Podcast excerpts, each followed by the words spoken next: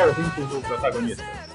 Estamos fazendo mais um episódio do seu podcast que tenta entender o mundo ao nosso redor.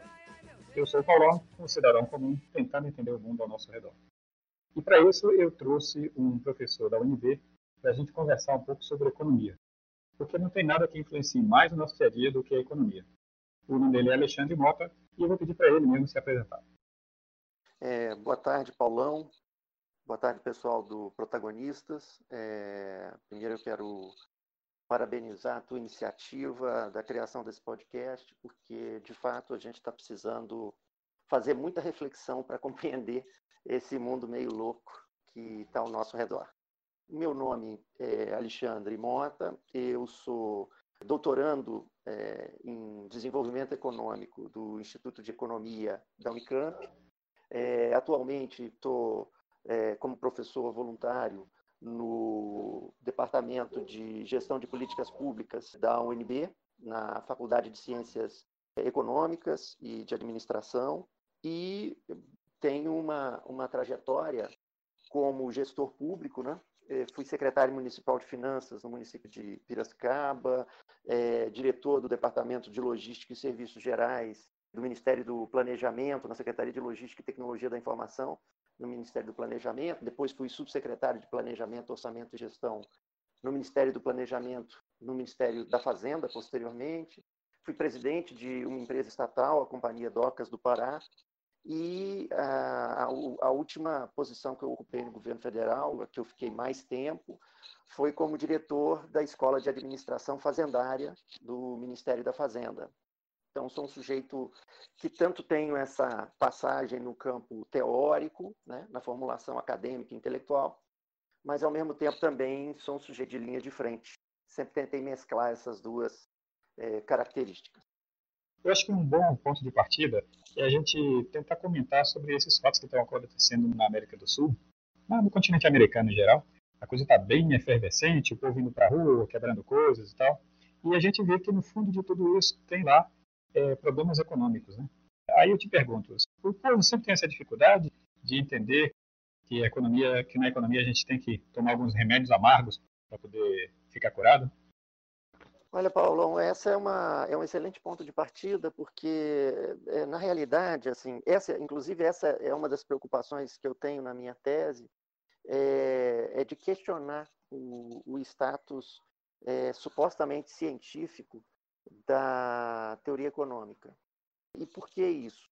É esse status científico, ou supostamente científico, que dá, na realidade, a autoridade para que algumas pessoas, tendo acesso aos meios de comunicação, é, se aproveitem do afastamento das pessoas em relação à economia para dizer o seguinte: não há alternativa em relação à, à minha visão do que está acontecendo, não há alternativa em relação ao meu diagnóstico do que está acontecendo. O que a gente tem que fazer é isso, por exemplo, austeridade. Temos que reduzir despesa, temos que cortar direito trabalhista, temos que cortar direito previdenciário, não há alternativa. E temos que fazer desse jeito. Né? E aí as pessoas, às vezes, em face dessa é, desse distanciamento da discussão econômica, né? Se, se, você olhar, por exemplo, a Globo News ou alguns outros veículos de comunicação, às vezes o sujeito fala assim, ah, vou fazer um, um debate. Isso nem acontece nos canais abertos, né? Mas nos canais fechados, você diz assim, eu vou ter um debate sobre economia. Aí o sujeito vai lá, encontra quatro pessoas, quatro economistas, de escolas com diferenças de opinião muito pequenas, mas todas convergentes, e aí essas pessoas naturalmente vão falar mais ou menos a mesma coisa e vão concordar com o diagnóstico estabelecido. E aí as pessoas olham para isso é, e na ausência de uma visão mais estruturada, ela fala, pô, isso deve ser verdade, né? Esses caras são doutores em economia, são cientistas do campo econômico, a economia deve ser uma ciência, portanto o que eles estão falando é verdade. E eu não tenho alternativa a não ser, como você disse, me acostumar ao remédio amargo.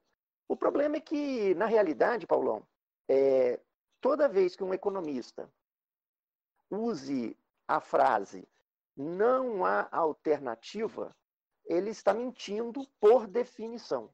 Sempre há alternativa. A economia é um campo de conhecimento com várias escolas de pensamento e cada escola de pensamento tem um diagnóstico sobre o que está acontecendo, sobre por que o que está acontecendo está acontecendo e uma alternativa de condução da política econômica. O problema é que as pessoas não têm acesso a essas outras visões, elas só têm acesso às visões que aquelas pessoas que dominam os meios de comunicação dizem que vão poder fazer uso do microfone. Por isso é que o seu podcast é tão importante, porque abre canal para outras visões eu observo que a gente tem uma, que a informação ela chega para a gente de, de, duas formas. Isso é a minha, a minha classificação.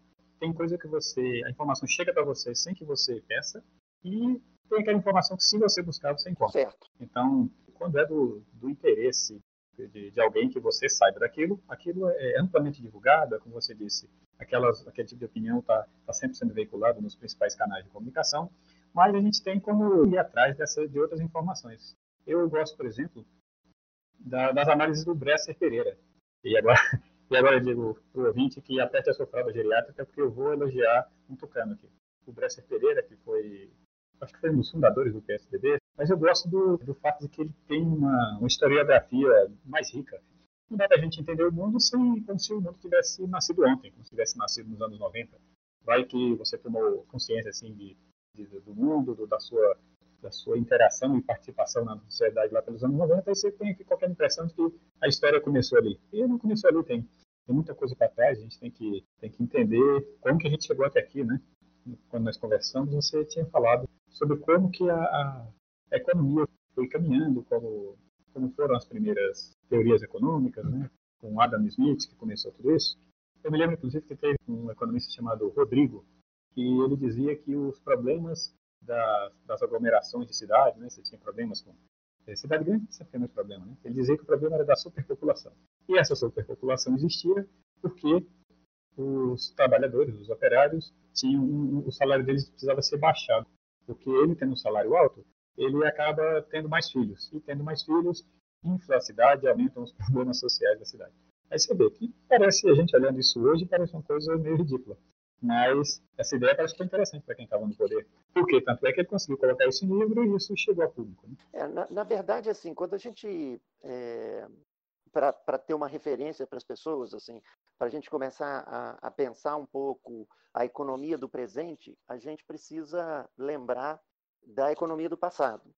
Boa parte do discurso econômico da atualidade é, tem elementos que não foram desenvolvidos na atualidade são, são discursos, ou são ideias, ou são conceitos que, em boa parte das vezes, vêm de muito tempo atrás. Há um certo consenso, digamos assim, é, em classificar, por exemplo, o Adam Smith como o precursor é, da teoria econômica. Não que ele tenha sido o primeiro sujeito a formular a teoria econômica, mas, de uma certa maneira, quando ele escreveu A Riqueza das Nações, ele construiu um discurso essencialmente econômico.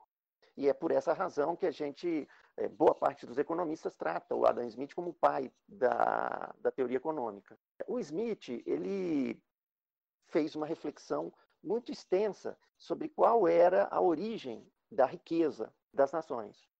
Mas alguns, algumas partes específicas da teoria dele são muito importantes. A primeira questão é a questão da divisão do trabalho. Né?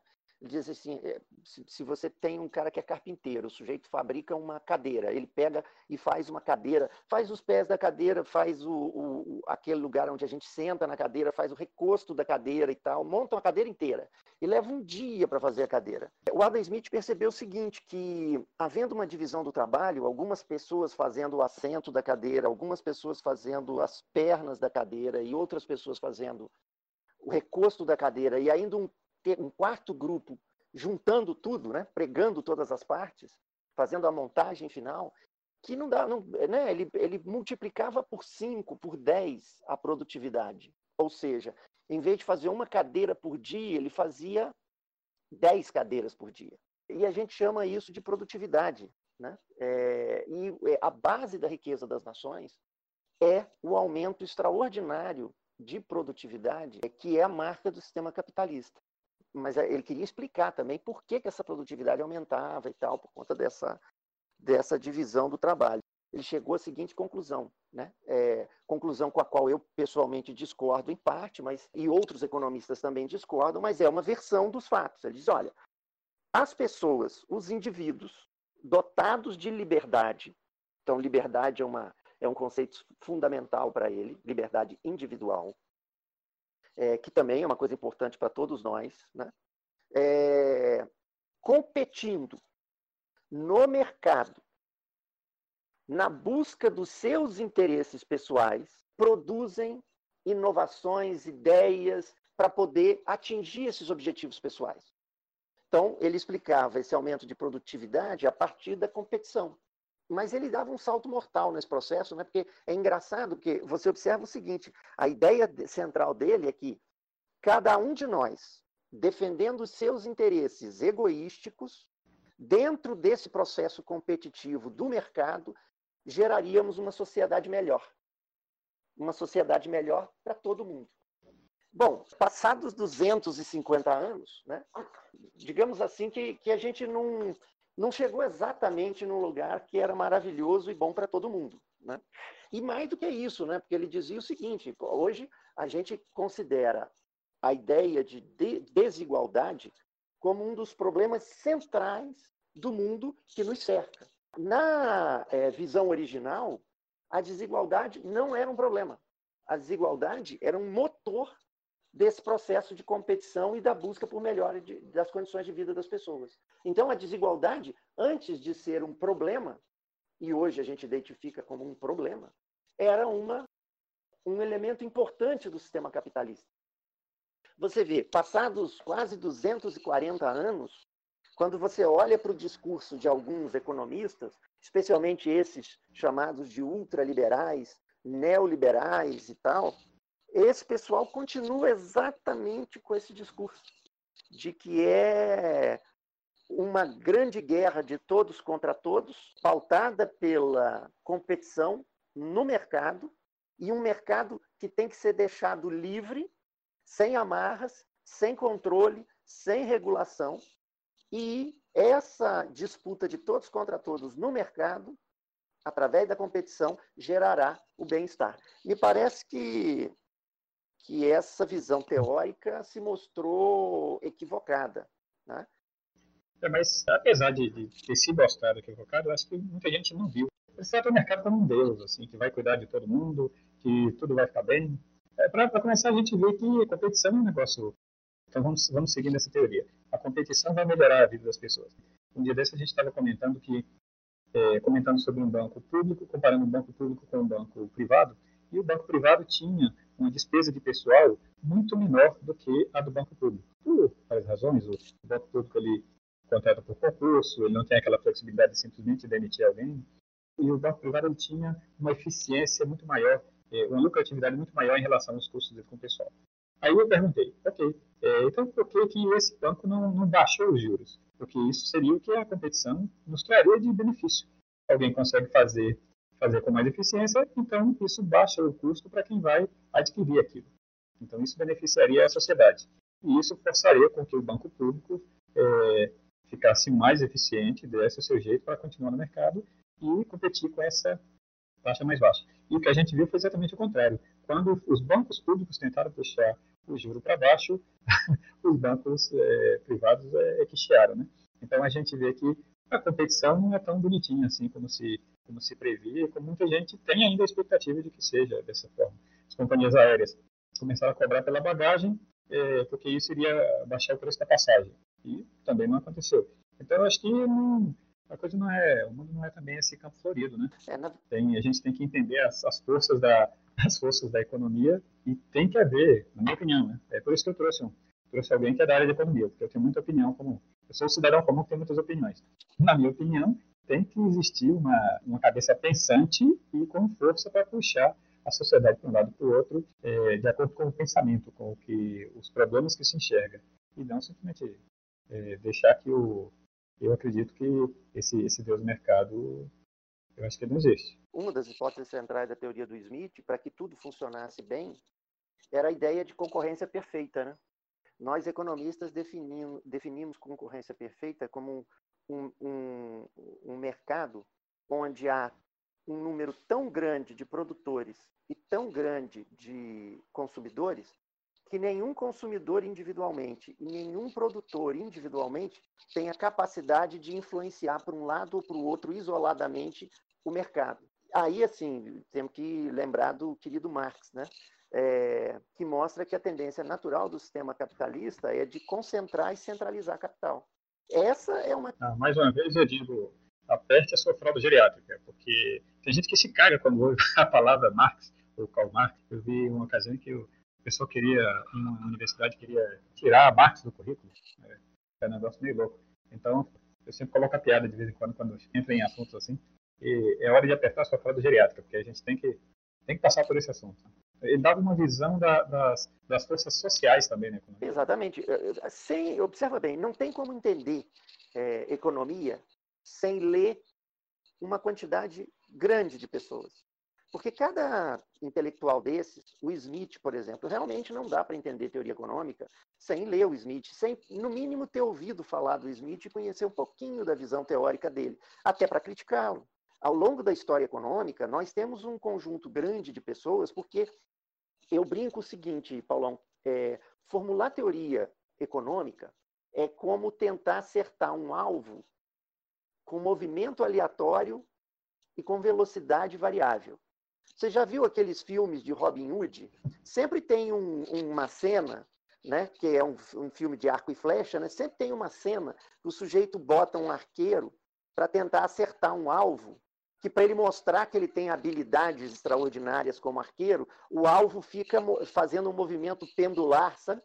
E aí o sujeito, né? Você lembra de, de filme do, do, Robin Hood com, com esse alvo, né? Aí o, o fica movendo-se como se fosse um pêndulo. Só que eh, acertar esse alvo é infinitamente mais fácil do que formular teoria econômica, porque no nosso caso o, o alvo, que é explicar a realidade, não está se movendo de forma pendular num movimento regular. Ele, ele vai para todo lado. Né? Então, acertar o alvo é uma questão de sorte porque a, a, as forças do sistema capitalista, por exemplo, são tão intensas e trabalham tão continuamente que é, aquele capitalismo que o Smith descreveu é, na metade do século XVIII, quando chega na metade do século XIX, já não era mais aquilo. Quando Keynes, nos anos 30 do século passado, formula a teoria keynesiana, aquele capitalismo já não era mais o capitalismo do Marx. E quando o Minsky, é, no final da década de 90, é, no, ao longo da década de 80, década de 90, discute o sistema capitalista, já era outro sistema capitalista diferente do do Keynes. É, é só para dar um dado, né, porque eu acho que é legal fazer essa observação. Todos nós que temos, vamos dizer, mais de 30 anos, né, o que, que era a nossa vida sem celular? Né? Porque nós vivemos numa época em que não havia telefone celular. Nós sabemos o que é isso. Não tinha nem computador direito. Né? Computador era um artigo. Eu, eu fiz engenharia em, mil, em mil, eu já ia falar 1800 e pouco. É, em 1980. É, não, eu fiz engenharia em 1989, comecei a fazer o curso de engenharia em 89. É, eu só tinha. Né, esse negócio de computador pessoal era uma coisa de doido. Eu, para usar o computador, eu tinha que ir no laboratório da universidade. Aí a gente tinha aqueles computadores com processamento central, né? Era só o terminal que estava na tua frente. Então, assim, isso é 1989, não é 1889. 30 anos atrás, a gente tinha um mundo completamente diferente do que nós tínhamos hoje. Né? É, a, por exemplo, o, o, hoje, o domínio do capitalismo financeiro só é de fato possível no, no, grau que ele tem hoje por conta do avanço nas tecnologias da informação e das comunicações. Então, hoje eu aperto um botão e transfiro é, dinheiro para as pessoas, pago conta com meu telefone celular. Isso era uma, há 30 anos atrás, isso era um negócio impensável. Então, assim, você imagina que esse é um processo de intensificação, é, de aceleração do processo de acumulação de capital, que é extraordinário. E isso muda as relações. Então, assim, eu não tenho como usar. Por exemplo, eu preciso ler o Smith para entender algumas coisas. Mas eu não tenho como usar o Smith para explicar o mundo de hoje. Como também não tenho como usar só o Marx para explicar o mundo de hoje. Como não tenho como usar só o Keynes para explicar o mundo de hoje. Se você não usar vários autores em economia, e o Marx é um dos mais importantes, vai ficar difícil de entender a realidade. Não sou especialista no assunto, mas me parece que ele agrega bastante a, o componente social aí. E o componente histórico. relações da... A visão histórica de mundo, né? Isso é extraordinariamente importante, a dinâmica histórica, que é fruto dessa relação social, dessa, dessas disputas é, das diversas classes, dos diversos interesses dentro da sociedade humana. Ah, isso é uma outra coisa que eu queria mesmo eh, trazer, essa questão de, das disputas. Né? É, de vez em quando a gente vê as pessoas, nas conversas do dia, do dia a dia, com a impressão assim, de que não existe conflito de interesses entre, entre o patrão e o empregado, não existe é, conflito de interesses entre pobres e ricos, porque tem um, um certo componente ideológico aí, né, das pessoas fugirem, por exemplo, de, de, questões como racismo. Existe uma hegemonia branca no, no mundo, né? É uma supremacia branca no, no mundo. É, às vezes as pessoas procuram fugir dessa realidade, mas existem. A sociedade está cheia de, de interesses antagônicos. Né? E para se ter uma, uma ideia disso, porque isso não é não é questão ideológica, é, é uma coisa prática do, do dia a dia, eu estava vendo um livro do Dalmo Dallari, Elementos da Teoria Geral do Estado. Uhum. E ele, se não me engano, escreveu isso na, década de 70. E eu vou ler aqui um trechinho da introdução. Ele fala: o problema do Estado, que já era primordial, de primordial importância quando se sustentava o absoluto predomínio da iniciativa privada, ou seja, quando eu acho que quando não existia Estado, ou o Estado ainda é uma coisa muito incipiente, ganhou nova significação com o intenso intervencionismo que sucedeu a cada uma das guerras mundiais deste século, atingindo agora um ponto de extrema relevância, de fato, chamado primeiramente a intervir para assegurar a justiça social, contendo os abusos das grandes forças político-sociais, o Estado foi primeiramente combatido por essas forças, as quais, entretanto, verificando a inevitabilidade da intervenção, mudaram seu comportamento, procurando dominar o Estado e utilizá-lo a seu favor, gerando uma nova espécie de intervencionismo. Essa nova situação favoreceu e estimulou o crescimento do Estado, sendo raras atualmente as atividades sociais que se desenvolvem sem a participação ou o seu controle. Em consequência, o problema do Estado passou a ser problema de todos, uma vez que ninguém pode praticar qualquer ato de alguma repercussão social, ainda que muito restrita, sem levar em conta diretrizes do Estado eu imagino esse trecho menos assim: se eu fosse um leão, eu gostaria que prevalecesse a lei da selva, porque eu, eu levo vantagem, né? estou no topo da cadeia alimentar. Agora, se eu fosse uma zebra, eu gostaria de, de, negociar, de promover um convívio pacífico, de tentar uma coisa mais racional nos, nas relações entre os animais. Resumindo aqui a introdução, ele diz que essas forças político-sociais hegemônicas combatiam a, a, existência do Estado, depois que viram que era inevitável, pensaram, bom, então vamos controlar o Estado, vamos ter o controle do Estado. Né?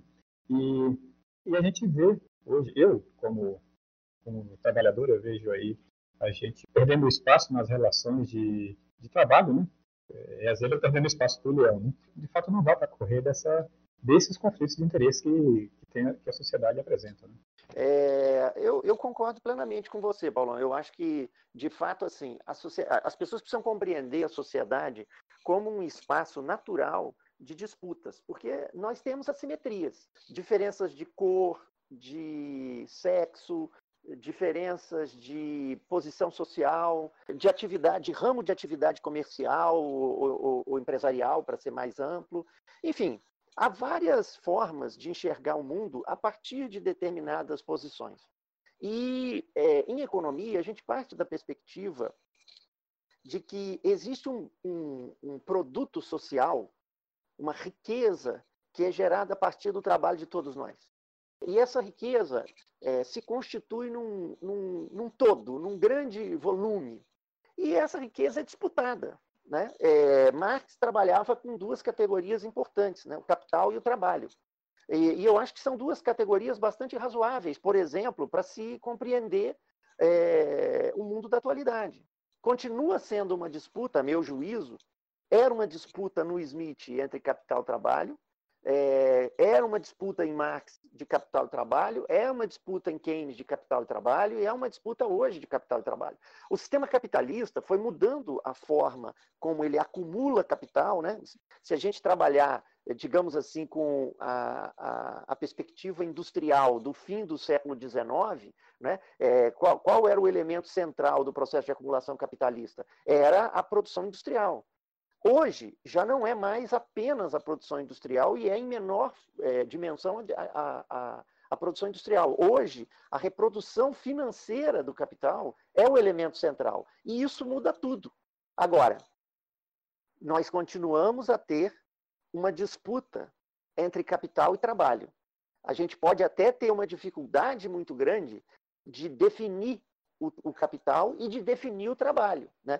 É, antigamente a gente tinha a coisa da carteira assinada, do sujeito que entrava na fábrica 8 horas da manhã e saía às 6 horas da tarde, não sei o quê, e hoje a gente tem o Uber, por exemplo, é um processo gigantesco de precarização do trabalho. Eu, outro dia, eu, eu, eu, andando pela rua, é, dirigindo meu carro, quando eu viro uma esquina, eu dou de frente com um, um, um sujeito de bicicleta, é, daquele Uber é, que, que transporta alimento, né? É, e o sujeito estava estava em cima de uma bicicleta, segurando o guidão com uma mão e o celular na outra, tentando encontrar o lugar para onde ele ia. Isso era de noite. Né? Agora você imagina um negócio desse. Talvez sendo é, é, tentando puxar pelo campo do humor, né? A, nem a bicicleta fosse dele. É, o, a comida certamente não é. Ele foi buscar comida para entregar para alguém num lugar que, com o qual ele não tem relação trabalhista, levar para alguém comer com a qual ele não tem relação trabalhista a bicicleta talvez não seja dele, e por aí vai. Quer dizer, é um, to, um processo total de, de precarização do trabalho. Mas isso significa, sim, que aquele indivíduo está tentando se apropriar de parte da riqueza que ele próprio produz ao fazer essa conexão entre as pessoas, e ele está lutando para sobreviver. Então, alguns estão lutando para acumular mais riqueza em forma de lucro, e outros estão tentando sobreviver com pequenas frações do que a gente nem sequer mais consegue chamar de salário. Mas continua sendo claramente uma disputa entre aquele que detém os meios de produção e aquele que não detém os meios de produção. Mas ambos precisam sobreviver. Uns já têm todas as condições de sobrevivência, só querem acumular mais. Outros estão lutando firmemente pela sua sobrevivência. Então, achar que o mundo, especialmente o mundo de hoje, né? Quer dizer, o, o sujeito achar que nós estamos vivendo num mundo harmonioso e, e não ligar a televisão e ver as pessoas se digladiando no Chile, que era o grande exemplo de harmonia e de sucesso do ministro Paulo Guedes, mas não apenas no Chile, né? em outros lugares do mundo. É, e, e, observe bem, este, esses episódios que nós estamos vendo agora concentrados, né? Chile, Espanha, Equador, Argentina, né? tem suas características próprias, mas se a gente recuar no tempo, a gente vai encontrar outros momentos de, de, conflito. Então, assim, a sociedade capitalista moderna, financiarizada, não é uma sociedade harmoniosa. Nunca foi, mas hoje, em especial, não tem como ser.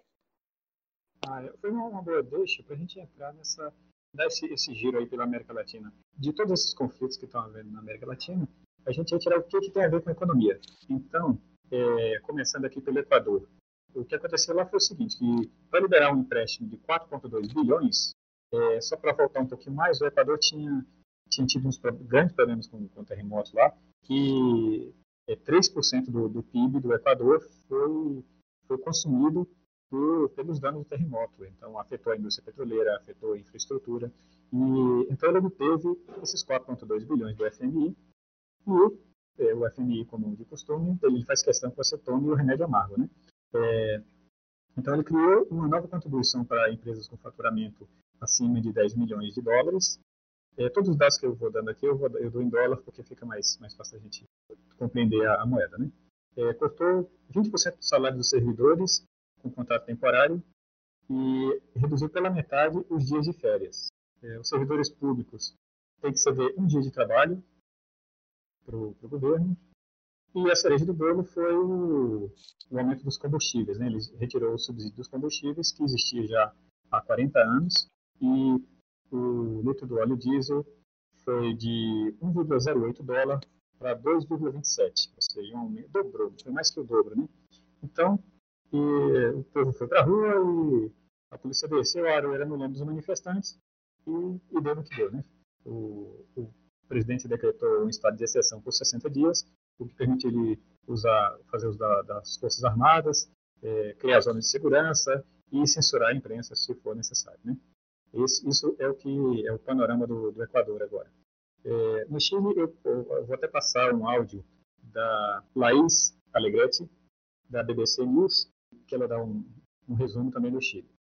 Manifestações violentas, incêndios, saques, mortes, toque de recolher e exército nas ruas. Como o Chile, modelo para muitos na região, se transformou em uma panela de pressão. Meu nome é Laís Alegrete, repórter da BBC News Brasil aqui em Londres, e nesse vídeo eu explico o que detonou as manifestações mais violentas no Chile em décadas. Vamos começar com esse roteiro. O protesto começa como uma resposta ao aumento da tarifa do transporte público, mas depois as manifestações crescem e se transformam em uma reclamação sobre outras políticas públicas, como a saúde, a desigualdade e o sistema de aposentadoria. As manifestações foram ganhando força ao longo do mês de outubro. Se espalharam pelo país, chegaram a áreas onde nem tinha metrô, deixou de ser um protesto de estudantes e passou a envolver chilenos de várias idades e classes sociais.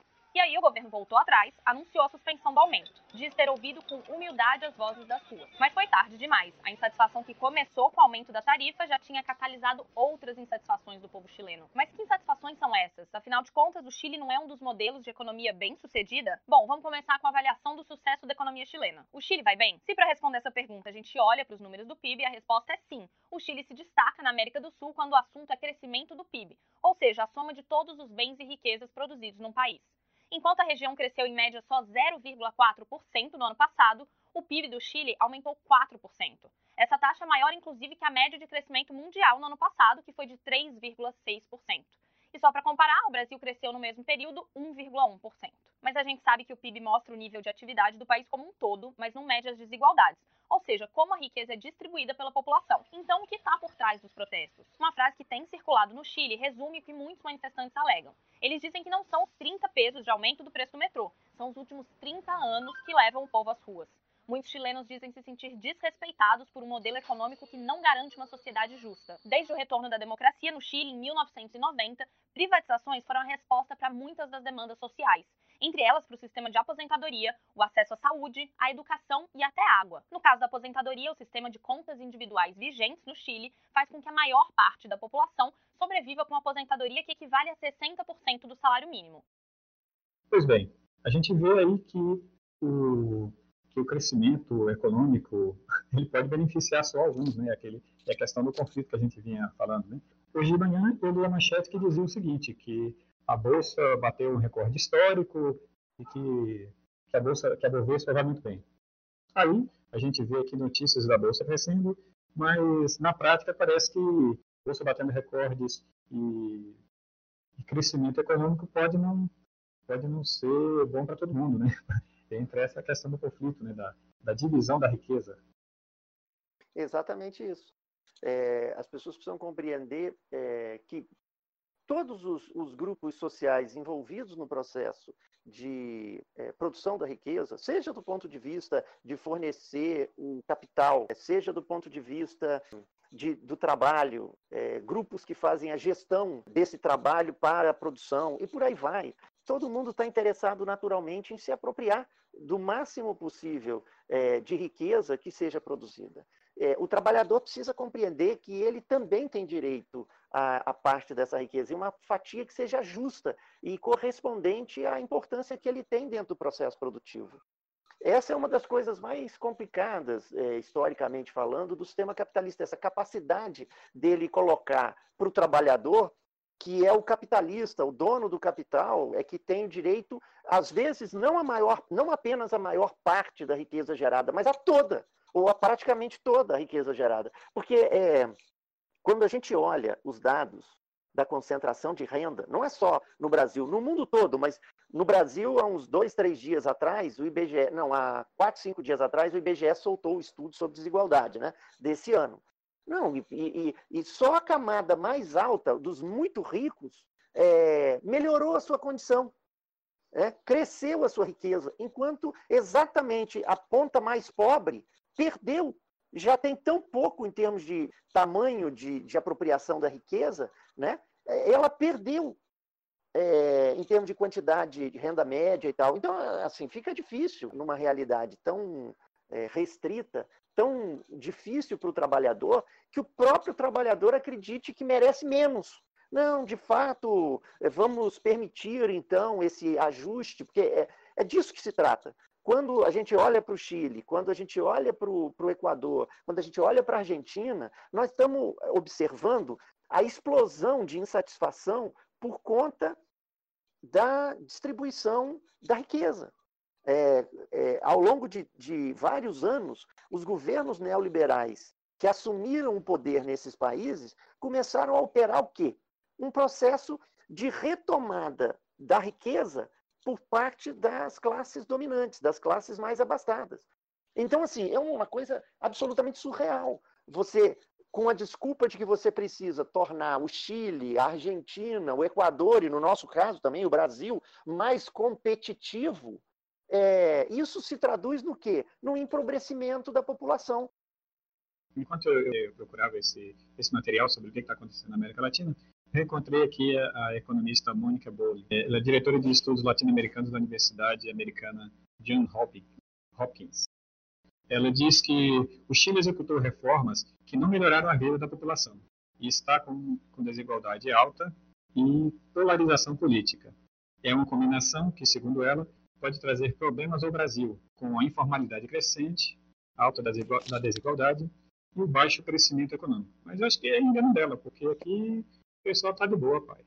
Pessoal aqui não tá nessa mesma vibe da, do resto da América Latina aí, de, de ir pra rua e quebrar coisas. A gente tem, eh, eu observo aqui uma, uma cultura, é, uma cultura do empreendedorismo, mas que, que eu acredito está meio desvirtuada, porque a pessoa pensa o seguinte, não, ser empregado não, não é bom mesmo não, o operário sempre vai perder.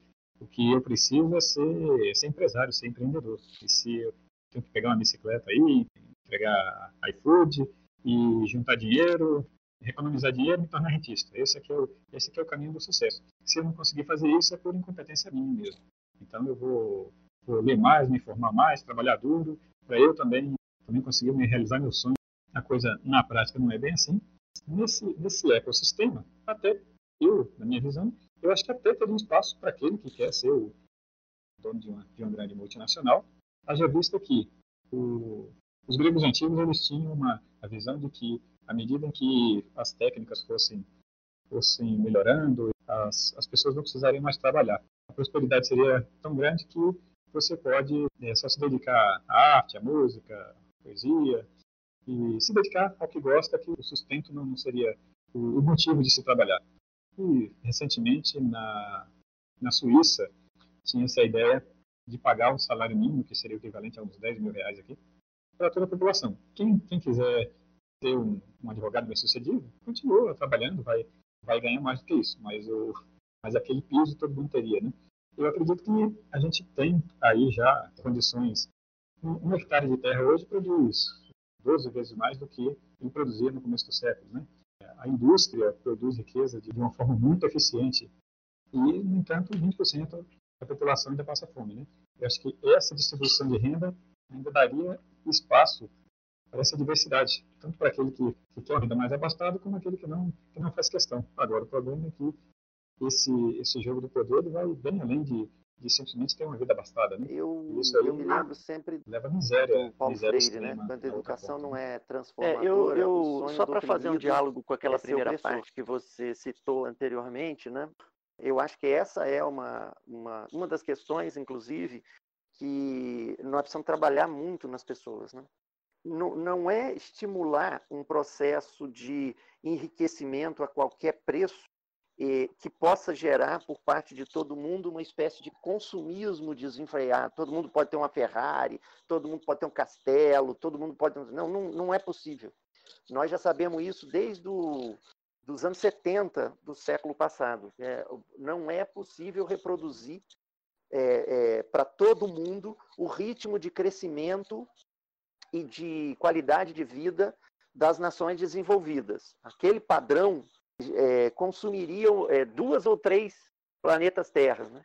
Então, é óbvio que a questão ambiental é o grande limite que agora nós estamos descobrindo que existe. A gente já sabia, deveria ter dado ouvido aos cientistas estudiosos na década de 70 do século passado, que a gente estava caminhando para esse processo de exaurir os recursos naturais da Terra, mas não, não demos atenção para isso. Tudo bem. Então agora nós vamos ter que nos virar com esse gravíssimo problema que ameaça destruir a própria existência humana na Terra, mas nós vamos ter que lidar com ele. E eu acho que uma das questões que a gente precisa trabalhar nesse sentido é exatamente retomar essa discussão sobre a distribuição da renda.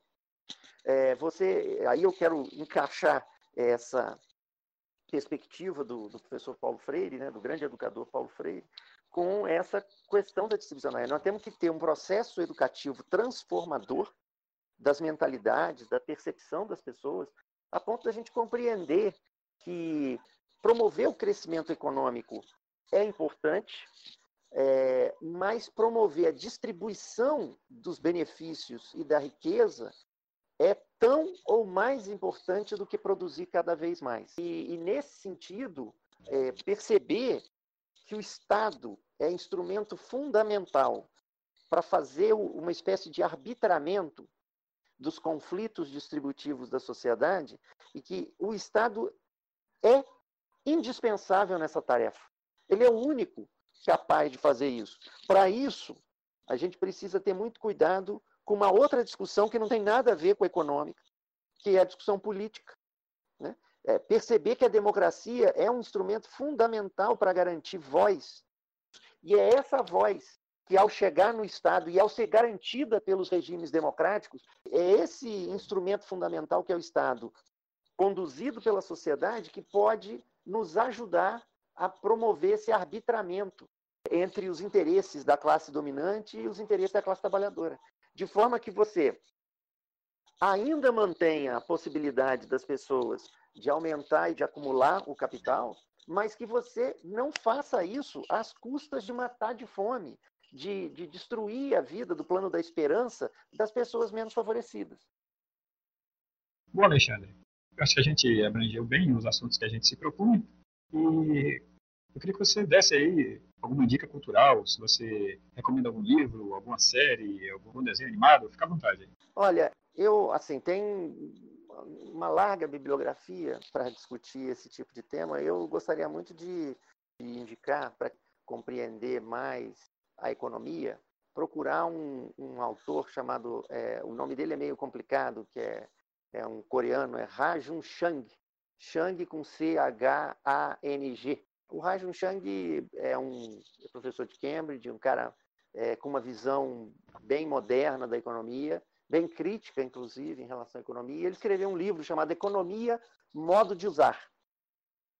Acho que o título é bem mais fácil que o nome dele, né? Economia, Modo de Usar. É, vai ser fácil de achar pelo título. Exatamente. E, e esse livro é um livro introdutório de economia, muito legal de ler, muito fácil. Eu acho que é recomendadíssimo porque muita gente me pergunta, ah, o que, que, eu, o que, que eu deveria ler, é, mas bem fácil para eu poder entender economia. Leia o Chang, economia, modo de usar, e você vai ficar muito satisfeito, eu tenho certeza. Uma outra dica que eu queria dar, é, porque eu acho que ela é muito atual, está no Netflix, o filme A Lavanderia.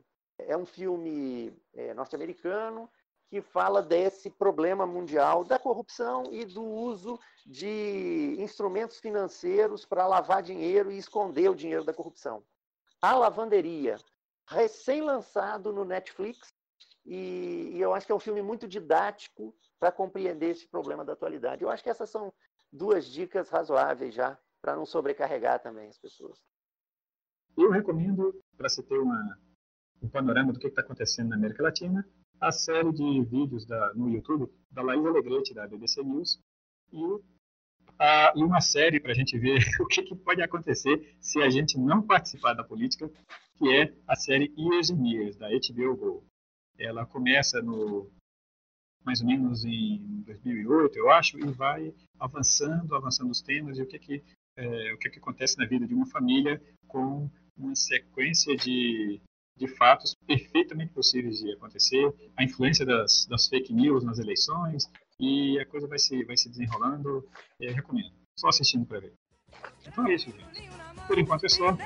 E até a próxima.